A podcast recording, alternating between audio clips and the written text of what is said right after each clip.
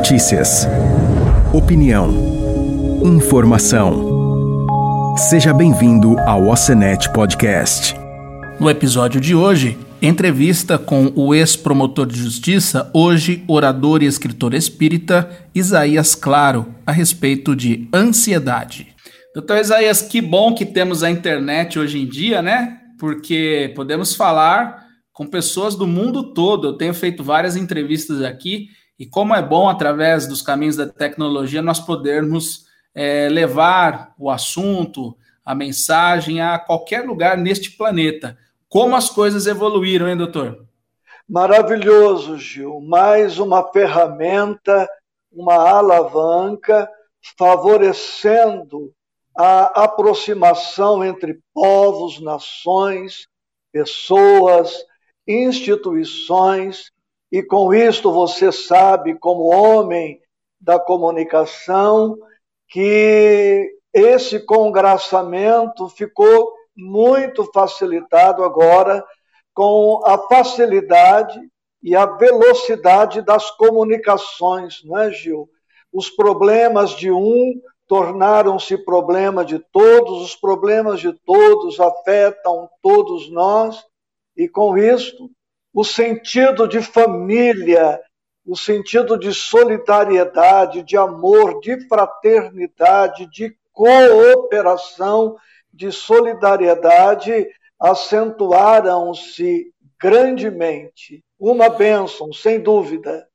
Doutor, antes de nós entrarmos no nosso tema, o senhor foi promotor de justiça aqui muitos anos, né? Em que época? Muitos anos. Eu fui promovido para Oswaldo Cruz, para ser exato com você e com todos, no dia 23 de dezembro de 78. E fiquei como promotor de justiça até outubro de 94. Portanto, 15 anos, quase 16 anos. Depois fui para Andradina de Andradina para Marília e me aposentei em fevereiro de 2013. Já antes, você sabe, eu tinha uma agenda espírita respeitável e de fevereiro de 13 para cá, quando me aposentei, esta agenda tornou-se mais intensa, mais rica e tenho feito, Gil, em média, incluindo as palestras aqui em Oswaldo Cruz, tenho feito em média 200 palestras por ano em diversos estados da federação. Que coisa boa. E além disso, o senhor também se dedica aos livros, né, doutor? Quantos já são?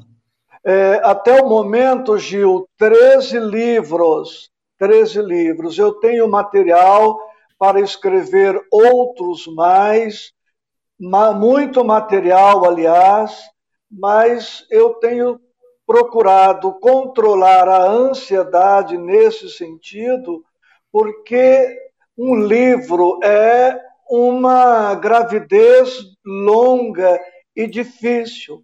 Além de você escrever, tem a questão da publicação do livro, tem a questão da venda do livro, e tudo isso pede uma estrutura respeitável, cara, que não é de tão fácil implementação, entendeu?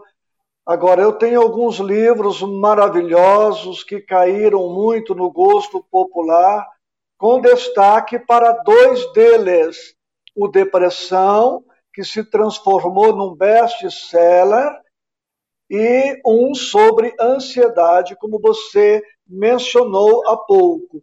Mas estou trabalhando, Gil, sempre trabalhando, escrevendo, estudando, pesquisando e atendendo as pessoas, que é uma coisa que você sabe que eu faço muito e faço com muito amor, com muita satisfação. Tá certo. Vamos saudar aqui a nossa audiência, as pessoas que estão nos acompanhando. O Alessandro Panveco, que o senhor deve conhecer bem, vocês trabalharam bastante.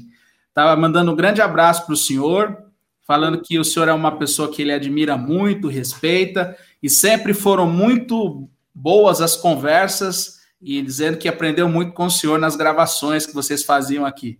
E diga ao Alessandro, ele está nos ouvindo, que se ele me aceitar, eu volto a gravar os meus CDzinhos, tá certo? Diz que já está aceito o convite. Pronto, então agora é só uma questão de agenda. Eu vou, estou falando isso publicamente, eu vou procurar o Alessandro e vamos gravar novos CDs. Ele não vai ganhar muito dinheiro comigo, Gil, mas pelo vai ganhar menos, conhecimento. pelo menos a minha amizade, a minha gratidão e de outras pessoas, ele com certeza vai ganhar, viu?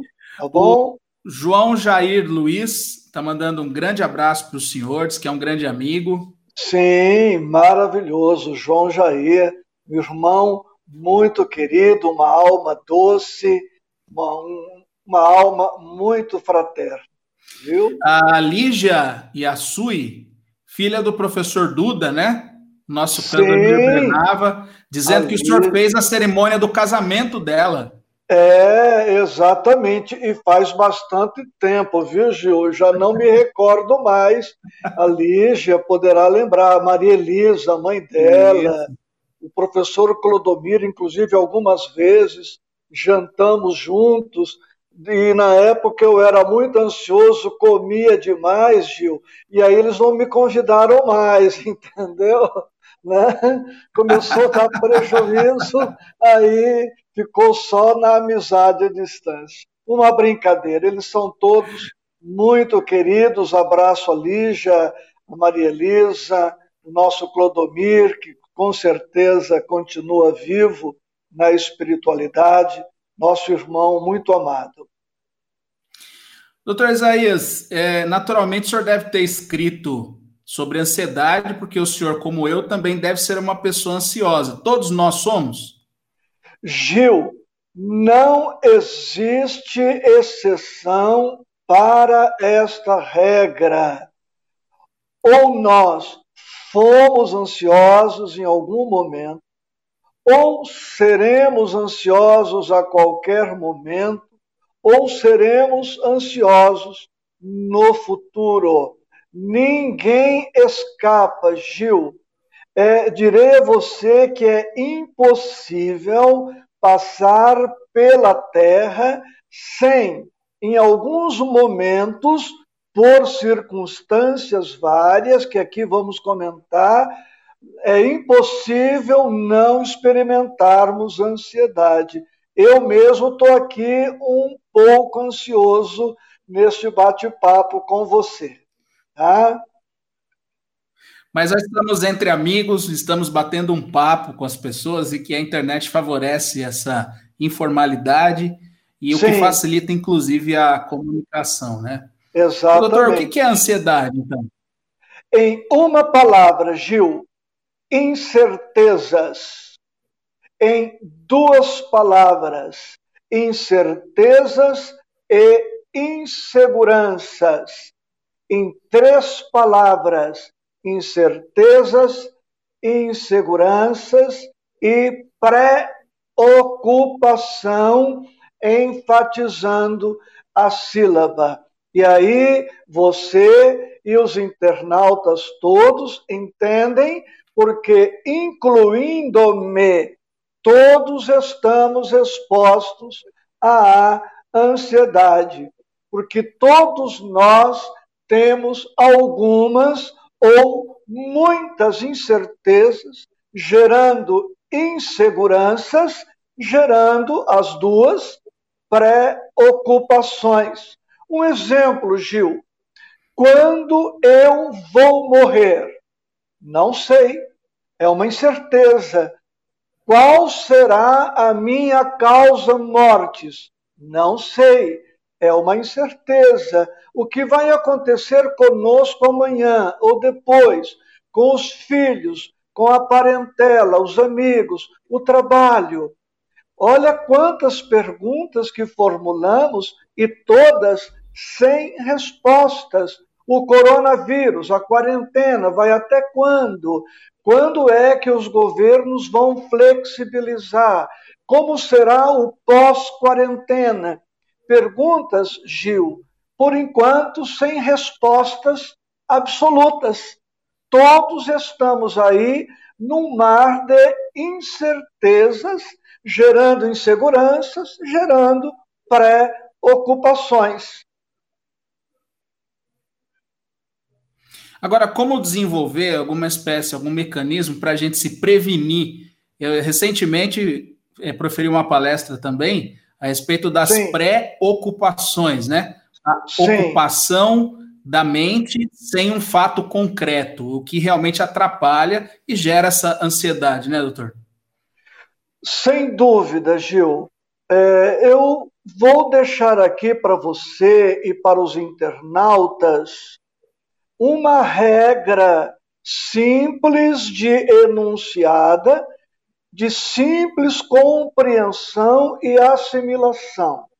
E quando eu colocar você na construção da frase, peço a você compreender e, e me perdoar. Não tenho a intenção de te magoar, evidentemente. De maneira nem a nenhuma.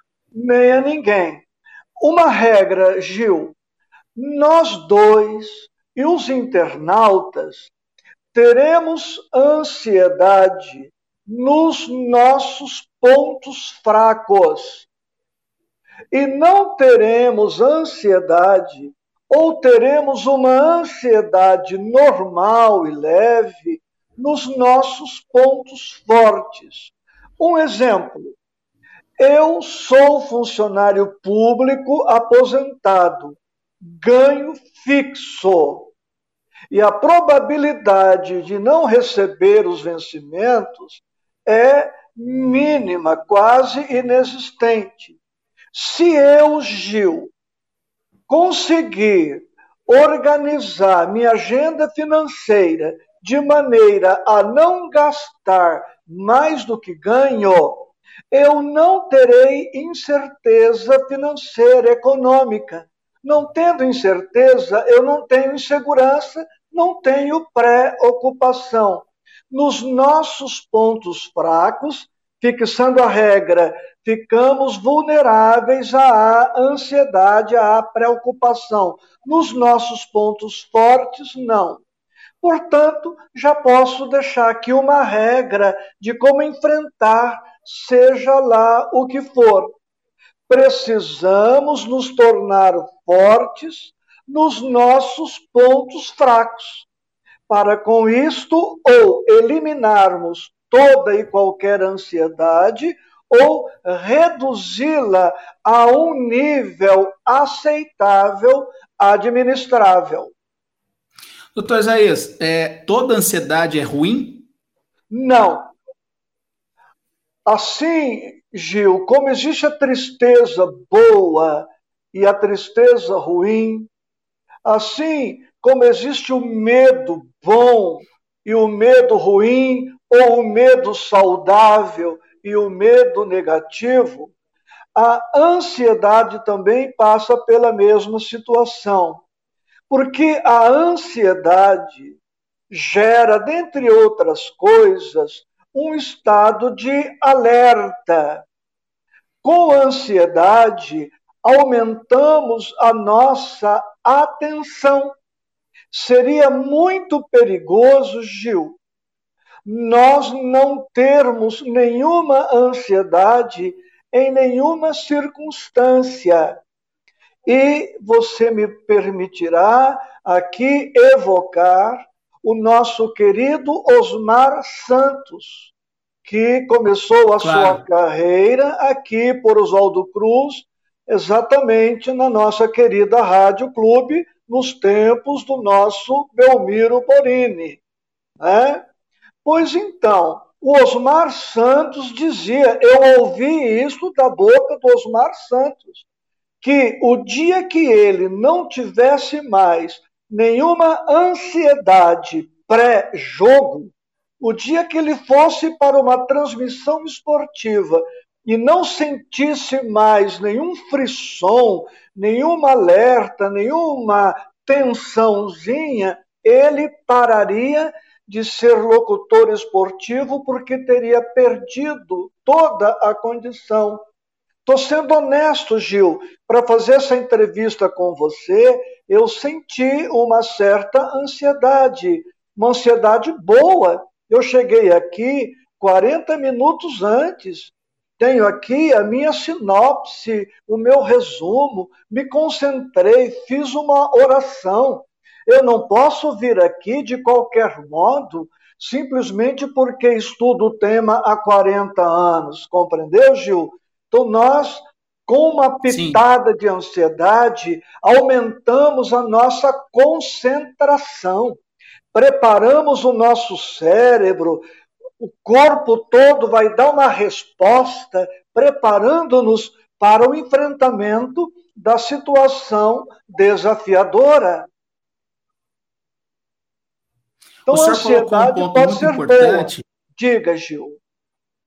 O senhor colocou, na verdade, dois pontos que eu considero muito importantes, que o primeiro se refere ao fato de eh, não tratarmos tudo de uma, de uma mesma maneira, né? E isso, Sim. na minha conversa sobre preocupação, eu chamava muito atenção, algo do mundo moderno, que é o fato das pessoas, talvez pela velocidade dos acontecimentos e pela necessidade até é, que a tecnologia nos faz de muitas tarefas cada vez mais, a gente Sim. liga o piloto automático e começa a fazer as coisas sem a devida atenção, né? sem a Sim. devida ansiedade, então. Exatamente. Uma pitada de ansiedade, ela é normal, saudável, positiva. Imaginemos nós dois atravessando a Avenida Paulista, em São Paulo, num dia de rush. Não dá para atravessarmos a Avenida Paulista numa atitude contemplativa, de olhos fechados, como se estivéssemos atravessando uma rua deserta aqui da nossa Oswaldo Cruz. Em alguns momentos, uma certa tensão será necessária para que a gente possa se preparar psiquicamente, organicamente, emocionalmente e espiritualmente. Outra coisa, Gil, que eu quero aqui deixar para os nossos internautas é, é, o seguinte: é uma expressão um pouco difícil, mas a gente simplifica. Nível de controlabilidade. Toda vez que nós estivermos enfrentando uma, uma situação e tivermos a percepção de que o nosso nível de controlabilidade da situação é bom, teremos uma ansiedade baixa, normal, controlável. Toda vez que percebermos que estamos diante de uma situação da qual não temos controle, a probabilidade de uma ansiedade maior, com certeza, estará presente. Um exemplo: você resolve agora mudar o tema para que eu fale aqui de física quântica. Eu não tenho, Gil, cultura, eu não tenho informação para fazer uma entrevista com você sobre física quântica matemática com filosofia. Eu não sei, não estou preparado. Eu vou ter um nível de ansiedade grande, porque estarei diante de uma situação que está escapando do meu controle. Esse certo. é um dado muito importante também a ser, a ser colocado no seu tema sobre ansiedade, preocupação, e aqui também ansiedade que, na verdade, o seu tema e o meu são muito próximos, você sabe disso. Né? Doutor, é, e quando a gente não pode também deixar, falando desse lado bom da ansiedade, de é, enfocarmos a questão da motivação. Quando estamos motivados, é natural que estejamos também um pouco ansiosos. Sim, assim um adolescente diante do vestibular, alguém que vai passar por uma entrevista pleiteando um trabalho, os preparativos para um casamento, não só as coisas negativas, as sentidas, Gil, podem gerar é, ansiedade. As coisas positivas também, algumas até nós dois aqui já mencionamos. Aquele nervosismo todo que costuma suceder nos casamentos, no período, numa gravidez, Gil, no parto. Infinitas situações podem gerar alguma inquietação e coisas até muito boas geram ansiedade. Não são só as negativas, né? Imaginemos aqui uma situação, Gil. Nos chega a notícia de que amanhã, às duas da tarde, precisamos estar aí em uma agência bancária, porque lá tem uns milhões de reais é, esperando por nós. Alguém resolveu doar para você e para mim uma fortuna de alguns milhões e estará essa fortuna amanhã no banco. Eu pergunto, nós dois vamos conseguir dormir essa noite, Gil? Exatamente. Não vamos. Não é isso? Nós vamos ficar fazendo cálculos, nós vamos começar a gastar essa fortuna antes de receber. Então veja você que até uma notícia aparentemente boa pode gerar ansiedade. Então a ansiedade sob controle, ela é amiga. Ansiedade fora de controle é uma adversária que precisamos aprender a controlar. Tá certo, doutor. Vamos saudar aqui a nossa audiência. A vereadora Gilma e o Crideira estão mandando um grande abraço, são amigos de muitos anos, né? Muitos. A Gilma nem vai gostar, mas ela é minha amiga desde 1979, tá? O Crideira também. né? Ela vai ficar chateada. Espero que ela não fique deprimida, né? Tá? Mas se ela ficar deprimida, eu posso atendê-la aqui sobre o tema, tá bom? Grande abraço ao casal, muito querido, duas almas lindas. Cláudia Galvani Silva está mandando um grande abraço para o senhor aqui também. Cláudia, obrigado pelo carinho, pela audiência, Cláudia. Que Deus te ampare e te guarde sempre, como a todos nós. Joana Souza Claro também está aqui acompanhando. Joana, grande amiga, companheira, irmã, minha enfermeira, minha mentora, minha benfeitora, desde 1976, Gil. Joana e eu nos conhecemos desde 76 são, portanto, 44 anos. Nós dois, não parece, mas já ficamos velhos, viu, Gil? né? No meu caso, até parece, no dela, nem tanto, né? A Joana. Mandando um grande abraço, dizendo que o senhor é um guia importante, a Elaine Sampaio Furini. A Elaine, nossa companheira, assistente social da Casa da Criança, mãe da Isadora. Né? Isso. Exatamente. O Luiz Carlos, lá de Parapuã, que também é meu amigo, né? Que é um o... trabalhador aí da Seja. Exatamente, o Luiz Carlos Munhoz, exatamente. Isso. Saudade dele por conta dessa quarentena. Ele e a Elaine não estão vindo em nossa casa, mas daqui a pouco retomamos o contato mais próximo, né?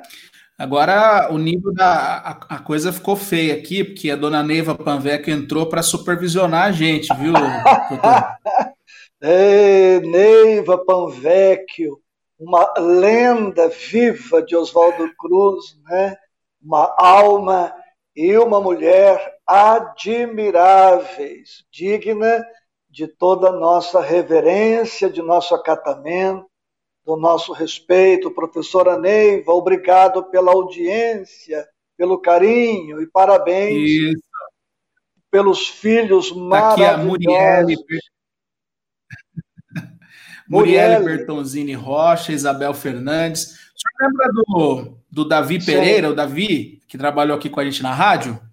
Ah, o Davi. Está lá em Dracena, está acompanhando a nossa entrevista. Ah, o Davi, lá em Dracena também está o Messias Moura, né? Oi? Isso, grande Messias Moura. É, o Messias Grande Messias tá Moura, nosso companheiro também. É, se você me permite. A Thelma Tacara. Ah, a Thelma, claro. oi Thelma, maravilha.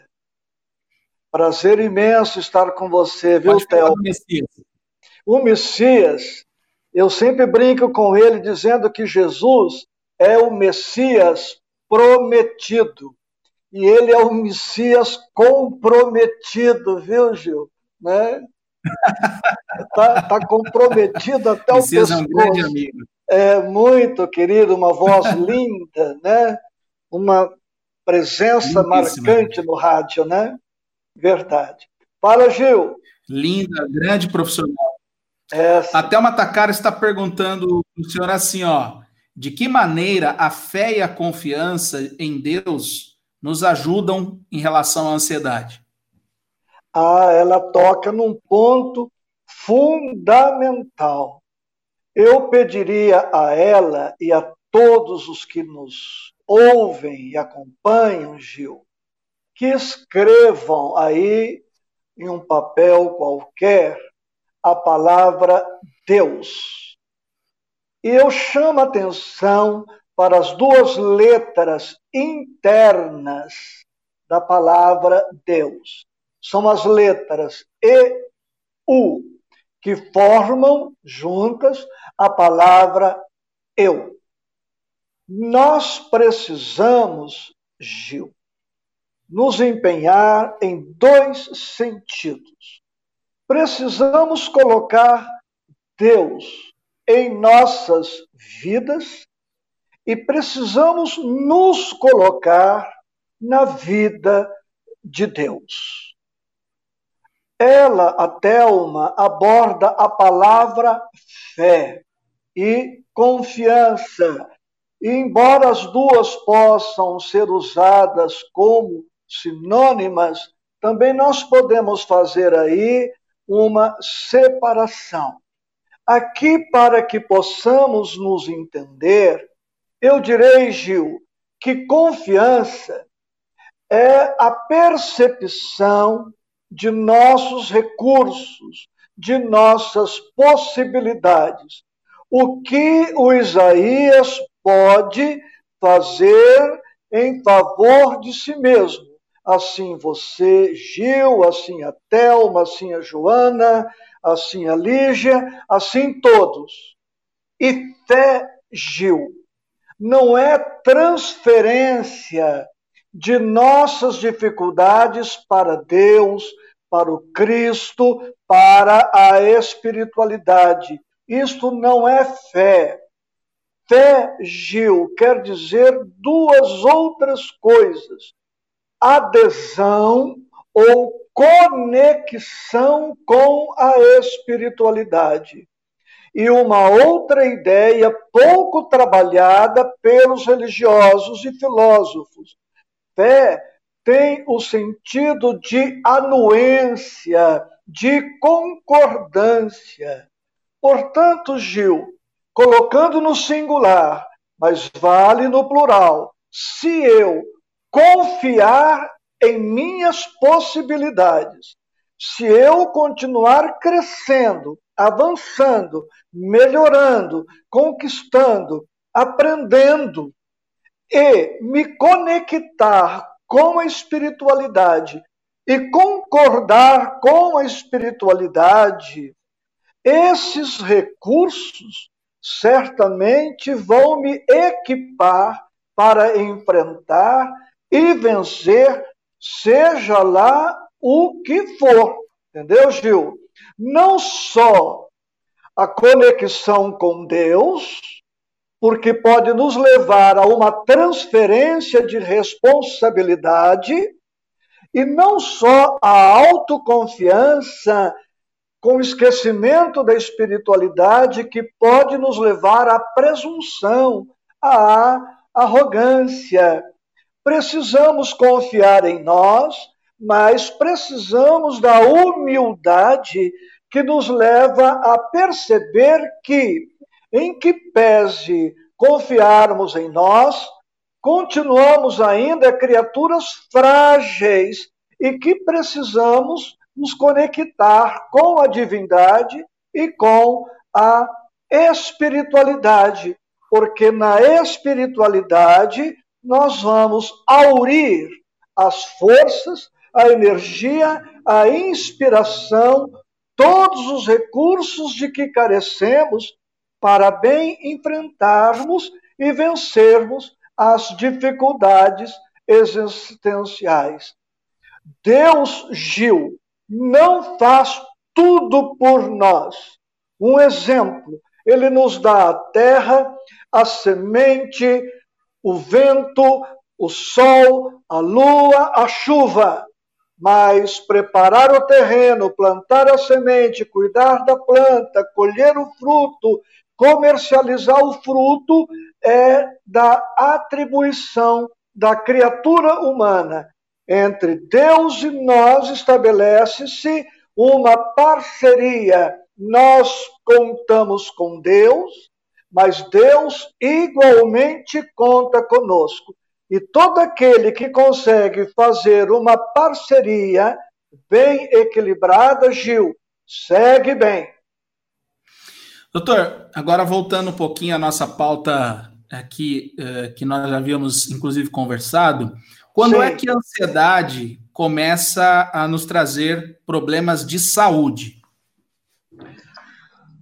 Vou te dar aqui, numa resposta breve, uma noção, uma sugestão, uma dica.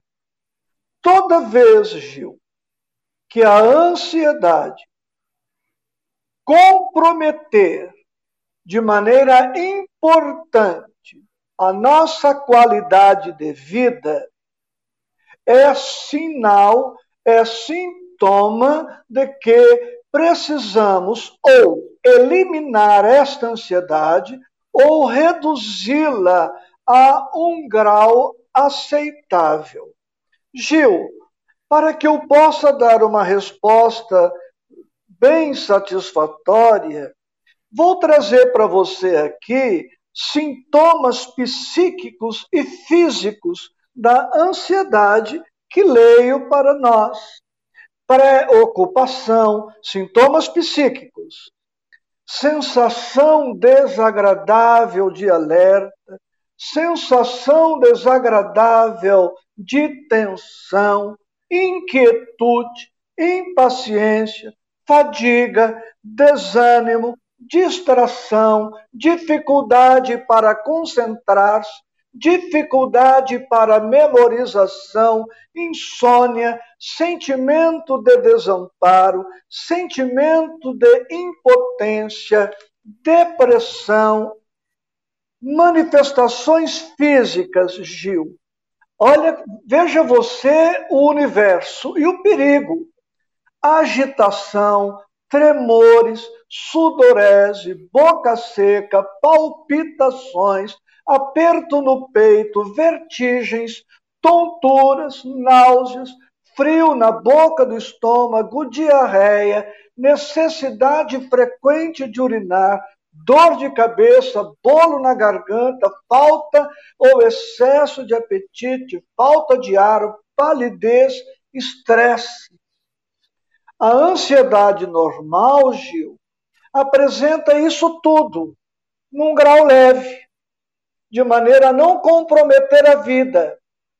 A ansiedade mórbida ou patológica ou crônica apresenta isso tudo num grau muito acentuado, trazendo um comprometimento severo da nossa qualidade de vida. Trazendo para essa entrevista se você estivesse com ansiedade crônica, você não seria capaz de conduzir essa entrevista. Sim. Se eu estivesse com ansiedade crônica agora, eu não seria capaz de ir ao encontro das suas indagações. Eu e você nos atrapalharíamos todos, compreendeu, Gil? Sim. Então, Enquanto nós estivermos nos desincumbindo satisfatoriamente bem dos nossos compromissos, sinal de que estamos ou sem ansiedade ou com uma ansiedade leve. E se trouxe comprometimento da nossa qualidade de vida, está comprometendo a nossa performance. Conclusão: a nossa ansiedade está precisando de tratamento. Compreendeu? Sim. Doutor, é, até onde aquela uh, relação entre passado, presente e futuro contribuem para ansiedade patológica? Muito grande. Trago um resumo que posso desdobrar. A causa primeira da ansiedade, Gil, é o próprio ansioso. E isto não é um mal, é um bem. Porque se eu disser que a minha ansiedade existe por culpa sua, eu fico refém de você. Se você disser que está cronicamente ansioso por minha culpa, você fica refém de mim. Eu só vou sair dessa ansiedade quando você deliberar que eu saia, ou vice-versa. Reconhecendo que sou eu o responsável primeiro por minha ansiedade, isto é saudável. Primeiro, que eu já estou me confessando, já estou realizando aí um autoconhecimento, já tenho coragem e discernimento para perceber que sou eu responsável pela minha infelicidade. E serei eu o primeiro a tomar a iniciativa do tratamento. Então, esse é um ponto fundamental, Gil, na compreensão do tema ansiedade. Somos nós os causadores e a partir daí nós vamos organizar uma pauta, uma agenda objetivando a superação da ansiedade. E às vezes, Gil, tratar a ansiedade não é eliminá-la, é reduzi-la para um nível aceitável, administrável, normal. Frustração Não sei com passado. Se respondi, você pode insistir. Bom, eu vou insistir. Eu okay. vou insistir. Então, Gil, explicando melhor agora essa questão.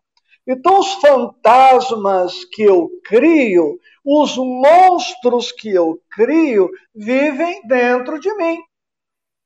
Se eu, no passado, pelas escolhas que eu fiz, se no presente eu estou fazendo escolhas inadequadas, alimentando fantasmas, alimentando monstros, esses monstros viverão dentro de mim. O nosso passado, Gil, é virtual. Ele só existe na nossa mente. Então, se eu, Gil, criando uma outra imagem forte, se eu construo aqui uma favela emocional, se eu construo uma favela espiritual, eu vou viver dentro desta favela, com desconforto, com esse lixo. Agora, se eu construo aqui um palácio emocional, se eu construo um palácio espiritual, um ambiente puro, limpo, bonito, rico, meu espírito ou eu vou viver de maneira muito positiva.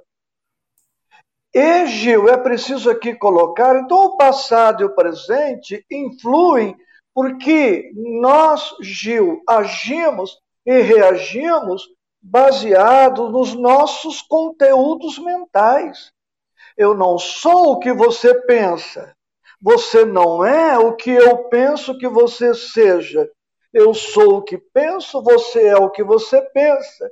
Como nós somos o que sentimos, nós somos as nossas escolhas. E muitas vezes, Gil, o ansioso sofre na pós-ocupação sofre por conta de algo que já passou desnecessariamente, sofre hoje e sofre pelo amanhã, às vezes superdimensionando o problema. O problema não vai acontecer, é uma preocupação inútil, ou vai acontecer, mas não na dimensão que ele supõe na sua insegurança, atribuindo contornos fantasmagóricos e sofre também inutilmente. Então, nós temos, Gil, que aprender, nós, porque também me incluo, meu querido, nós precisamos aprender, Gil, a nos ocupar, e não a nos pós-ocupar ou a nos pré-ocupar. Você está com um problema aí, eu estou com um problema aqui, ok. Vamos refletir, vamos analisar, vamos ponderar, vamos orar, vamos pedir uma orientação para alguém, vamos pedir ajuda técnica, científica para um amigo, um pai, a mãe, o irmão, um amigo mais experiente. Isso tudo é saudável, isso tudo é necessário. Ocupar-se, sim. Preocupar-se, não, porque é inútil. E nós, Gil, repetindo para fixar, muitas vezes nos preocupamos com coisas que não vão acontecer. Nesse caso da pandemia mesmo, Gil, é o que a gente está observando. Não sei se eu tenho mais tempo aqui, 30 segundos. Temos tempo, sim. Mas veja você, Gil, é mais fácil eu morrer de infarto, de meningite, de AVC, de acidente automobilístico do que infectado pelo coronavírus. Morre mais gente diariamente no mundo, no Brasil, consequentemente, de meningite, de AVC, de infarto, de outras moléstias do que do coronavírus. A probabilidade, Gil, de eu morrer de infarto é maior do que do corona. Pode ser que essa seja a minha última entrevista. Eu estou na iminência aqui de ter um infarto e estou preocupado com o corona. Vamos nos ocupar com o corona, mas não nos preocupar, porque a probabilidade de um contágio real é mínima, é insignificante. Estatisticamente, Gil, é desprezível. São oito contaminados por um milhão de pessoas, enquanto que infartos são 150 pessoas por um milhão. Eu acho que se nós fizermos a nossa parte, né, aquilo que as autoridades pedem, claro, Sim. vamos dar sopa para o azar, mas realmente Não. é pequeno, né? A, é, própria lei de, a própria lei de conservação nos pede esse cuidado todo conosco, Sim não só em relação ao corona, mas em relação a tudo, né, doutor? A tudo. Então, quanto não estou aqui dizendo que não devemos nos proteger, você está entendendo, e os nossos internautas também. Mas tem muita gente aí usando máscara que está com diabetes alterado. E comendo tá... doce. Exatamente, Gil, é verdade. Está com sobrepeso, está obeso, está com artéria entupida e está preocupado só com o corona. Como se o corona fosse o único problema a expô-lo a algum perigo. Então, tem gente que está usando máscara, andando a 150 por hora na estrada, ultrapassando em faixa contínua, Gil, capaz de morrer com a, a máscara no rosto, Gil. Entendeu? É verdade. Doutor, quais são as causas do mundo moderno mais comuns que podem desencadear a, a, ansiedade? Eu já vou emendar uma outra pergunta. Como que a gente pode se prevenir da velocidade com que as coisas ocorrem hoje? Gil, Começando pela segunda resposta, pela segunda pergunta aí, nós precisamos, Gil, é, conciliar o antigo com o moderno. Vamos acompanhar a marcha do progresso, vamos acompanhar a marcha da tecnologia, da ciência. Eu mesmo estou precisando agora me adaptar. Live é uma coisa que eu estou fazendo há 20 dias, ainda preciso de ajuda para poder fazer, mas nós não precisamos romper totalmente com o passado. Hoje, Gil, a velocidade é tanta que se você pegar um jornal de grande circulação do estado de São Paulo, no domingo, qualquer jornal de grande circulação no estado de São Paulo, na edição de domingo, tem mais informações só nesse dia de domingo do que uma pessoa tinha de informações em toda a sua vida há um século. E um monte de lixo, Gil, que precisamos deletar, descartar daí a pouco. Nós precisamos, pois, conciliar o moderno com o antigo. Vamos cumprir os nossos deveres, mas vamos nos recordar que precisamos encontrar tempo para cultivar o que é bom, o que é belo, a contemplação, a meditação, a oração, o bom livro, a boa música, o bom papo, para que a gente possa manter qualidade de vida. Qual foi a outra pergunta, Gil? Eu me estendi. A outra me... pergunta são os gatilhos que podem levar os a gente. Os gatilhos. A... Gil, Volte no que eu disse há pouco, os nossos pontos fracos. Então eu direi a você que qualquer coisa pode gerar ansiedade. Mas vamos citar algumas coisas aqui. A rotina. Ficar em casa, Gil, agora, por conta da quarentena, pode gerar muita ansiedade pela rotina, pelo tédio, pela mesmice, pelo esvaziamento dos ideais. Hoje nós nos tornamos desocupados, em grande parte, não nós dois, mas muita gente aí neste Brasil, neste planeta. Vamos aqui evocar o brocardo popular, cabeça vazia, oficina do diabo, aumenta o vazio, aumentam os pensamentos negativos, o ócio, o tédio, a mesmice, o coletivismo, Gil, essa massificação. Nós perdemos a individualidade, nós nos tornamos um número, compomos uma manada, seguimos aí o ritmo, a onda, o movimento sem que paremos para valorizarmos a nossa personalidade, a nossa individualidade. O desemprego, Gil, o rico está sujeito à ansiedade em virtude do muito que ele tem a perder. O pobre está sujeito à ansiedade pelas muitas carências.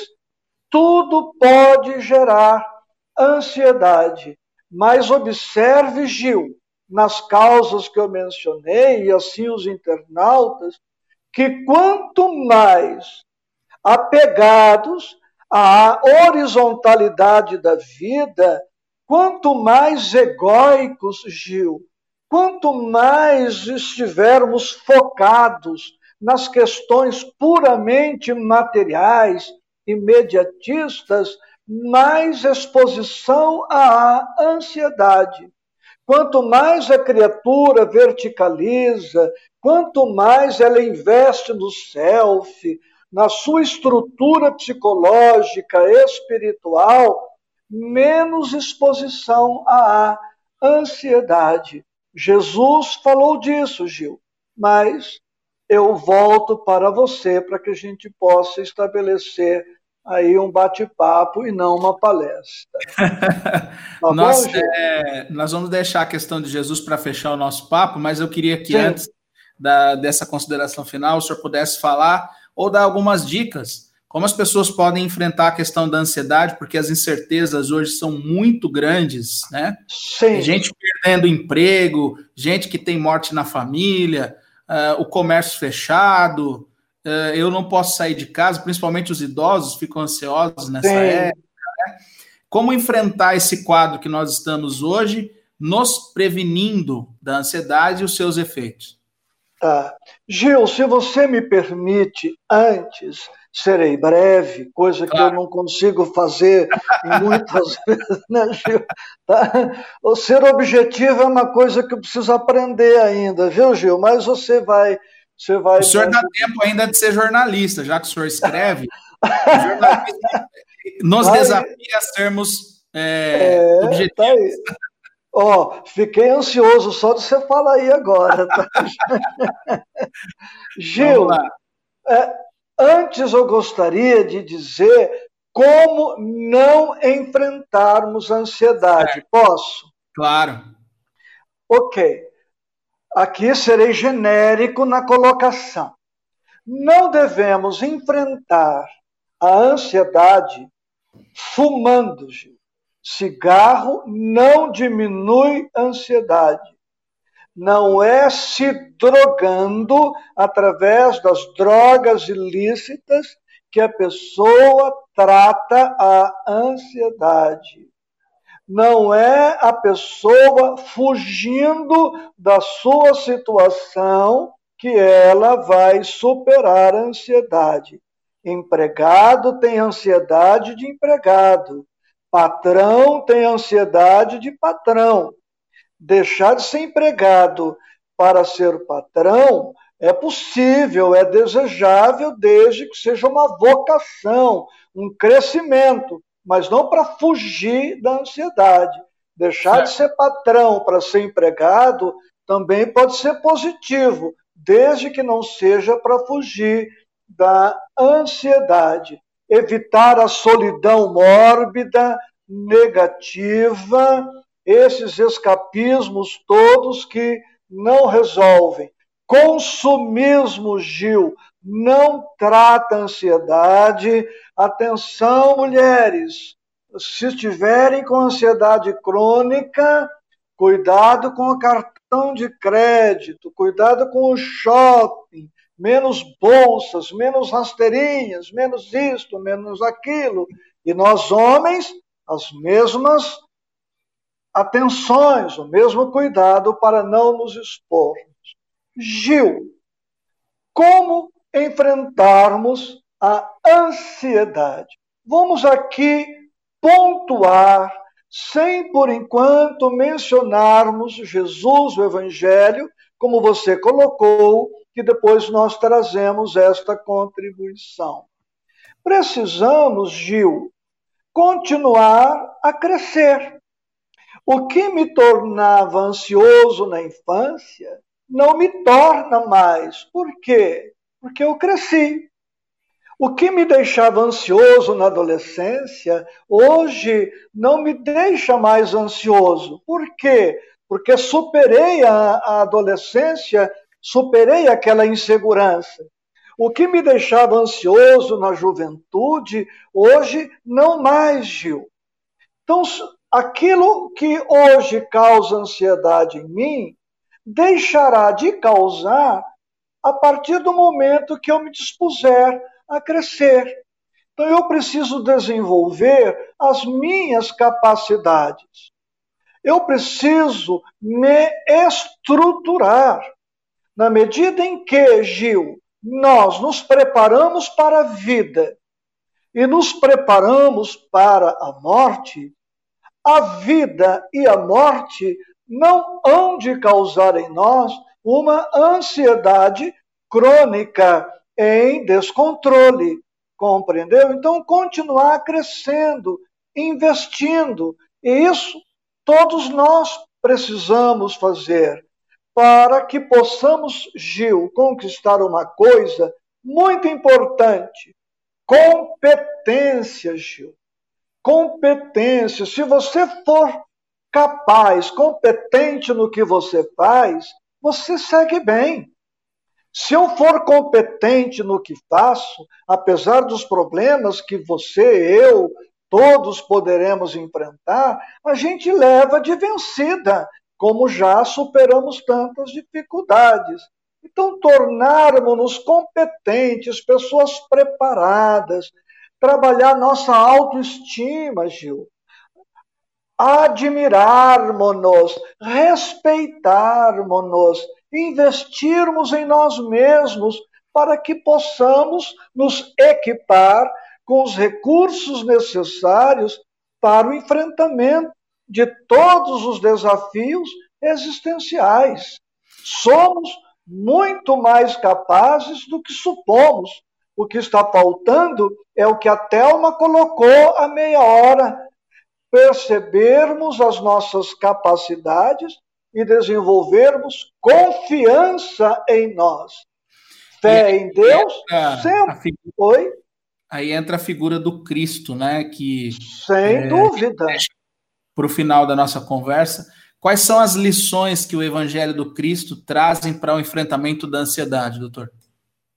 Gil, vou lembrar rapidamente é, aquela passagem em que Jesus vai à casa de Maria e Marta, lá em Betânia. Isso está em Lucas, capítulo 10, versículos 38 a 42. Maria e Marta, duas irmãs, recebem Jesus. Marta era uma mulher prendada, mas em que pese Jesus estar em sua casa, ela não ficou ao lado de Jesus, ela foi cuidar da azáfama diária, da rotina diária, enquanto Maria ficou aos pés de Jesus. Marta se aborreceu com a irmã, e aqui na nossa linguagem informal, ela diz: Jesus eu estou aqui ocupada com tanta coisa e Maria está aí conversando com você. Mande-a me ajudar. E Jesus, Gil, diz para Marta, faz para Marta esta advertência: Marta, Marta, estás ansiosa e afadigada por muitas coisas mas uma só vos é necessária. Então, Gil, a lição do Cristo é esta. Precisamos sim cuidar dos compromissos materiais. Estamos na terra, precisamos trabalhar, estudar, administrar os compromissos todos.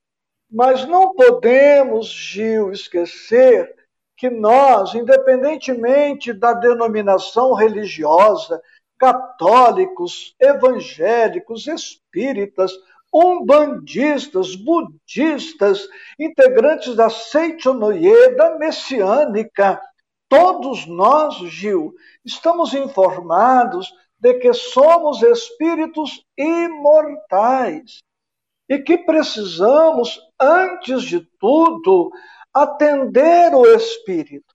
Porque se atendemos o Espírito, Gil, atendemos as questões materiais. Mas o contrário não é necessariamente verdadeiro. O fato de atendermos as necessidades do corpo não significa que teremos atendido as necessidades espirituais. E o Cristo nos advertiu ainda busca primeiro o reino de Deus e a sua justiça, e todas as outras coisas vos serão acrescentadas. E em Mateus, capítulo 6, versículos 19 a 34, temos aquela passagem também linda, quando Jesus diz: Olhai os lírios do campo, né? Por que andais inquietos pelo que haveis de comer, de beber? Então, Gil, nós precisamos sim cumprir com os nossos deveres terrenos, mas não podemos esquecer que a vida na terra é uma passagem. E não é o Espiritismo que fala isto. A filosofia de todos os tempos. Sócrates, na velha Grécia, 400 anos antes de Jesus, já dizia isso. Considerando que a alma é imortal, cumpre que se lhe dê toda a atenção. Imortalidade da alma não é invenção do Cristo, não é invenção espírita, não é invenção católica, é uma característica, é uma qualidade de todos nós. O corpo, Gil, passa, agora o espírito permanece para sempre e ele sim deve merecer o nosso maior e o nosso melhor investimento.